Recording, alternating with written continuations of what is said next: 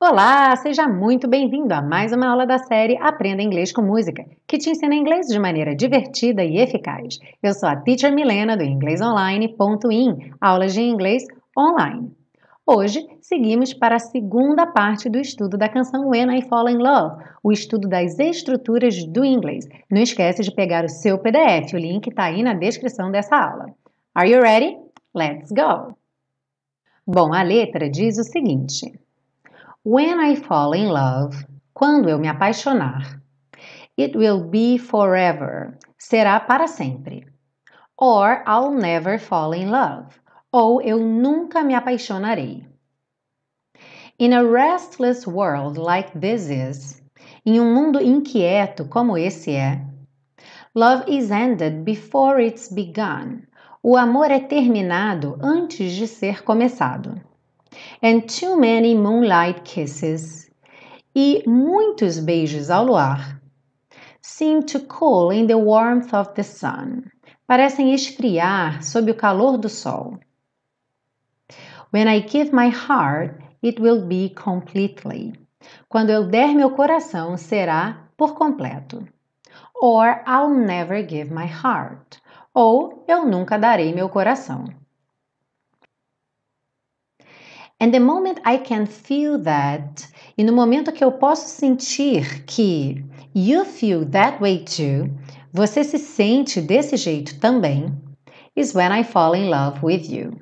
É quando eu me apaixono por você. Bom, na frase when I fall in love, temos essa expressão to fall in love. Ao pé da letra seria cair no amor mas é exatamente o que eles usam para esse primeiro momento, ou seja, quando você se apaixona por alguém, quando você começa a ter essa sensação do amor, da paixão por alguém. E é importante pensarmos o seguinte: essa frase tem uma ideia de futuro. Quando eu me apaixonar no futuro. Porém, no inglês, a gente usa para essa primeira parte ou seja, essa frase que vem junto com o quando, o presente, ou seja, when I fall, não se diz when I will fall, ok? A gente não coloca esse verbo to fall no futuro. Por exemplo, se eu quiser dizer quando eu for lá, eu falarei com ela. When I go there, I will talk to her. Então, a segunda parte, que é eu falarei com ela, é essa sim, I will talk. Mas a primeira parte, quando eu for, when I go.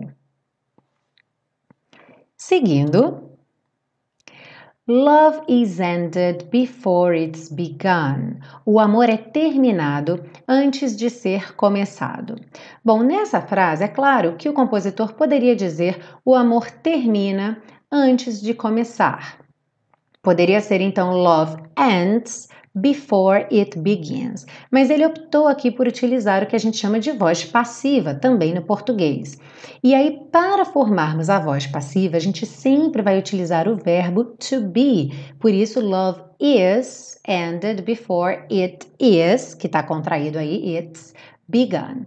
E, além do verbo be, o outro verbo, aqui no caso ended, begun, no particípio, que é aquela terceira conjugação das listinhas de verbo, quando você tem o presente, o passado e o particípio.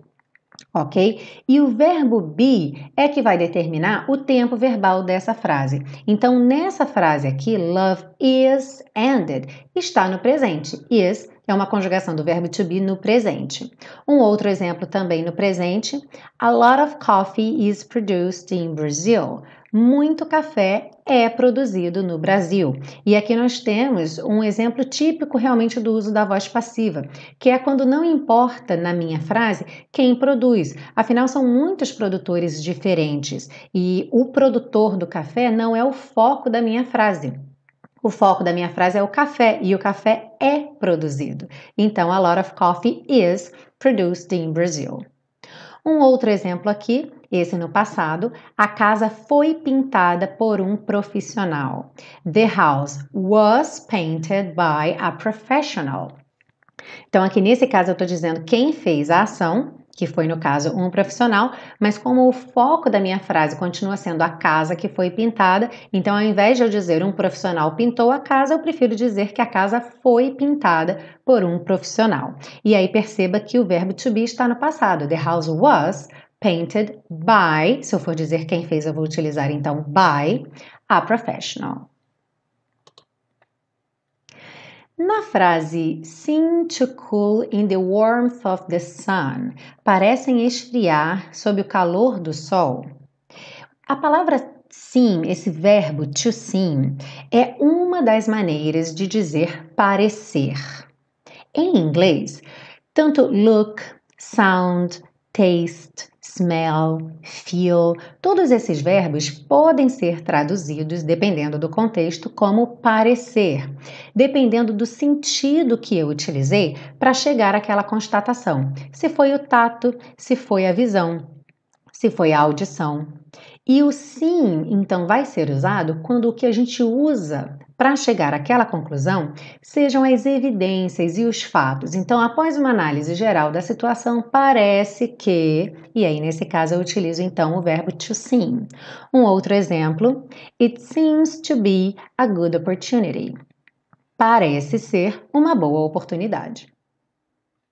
Se você gostou dessa aula, não esquece de curtir, compartilhar com seus amigos e, como de costume, aproveite para fazer um comentário utilizando uma das estruturas aprendidas hoje na aula. Que tal?